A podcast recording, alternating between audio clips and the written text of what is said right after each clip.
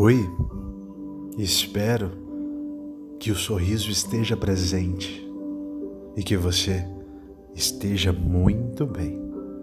Aqui é o Léo Santos, o seu amigo das noites, com mais uma conversa noturna.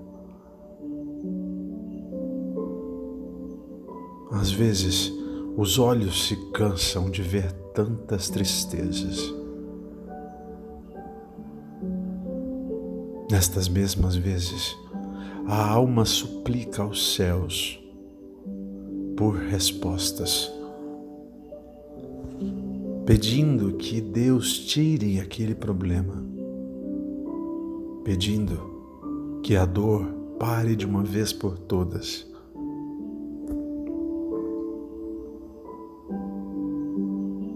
Mas o que na verdade deveríamos estar fazendo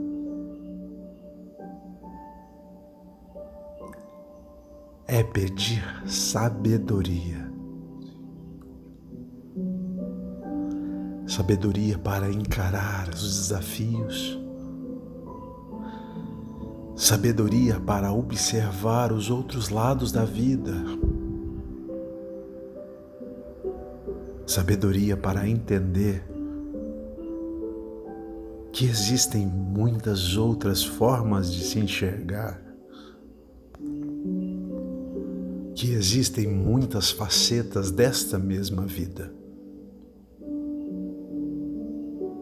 Por isso, convido a você para pedir para Cristo paz.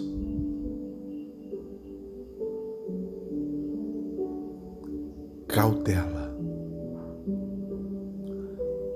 e sabedoria pois só assim conseguiremos olhar a vida de outras maneiras. Até que nós consigamos entender, ao menos um pouquinho, do porquê estamos passando por tantas coisas. Nós precisamos sim dos materiais para viver, para sobreviver, mas não não precisamos só deles.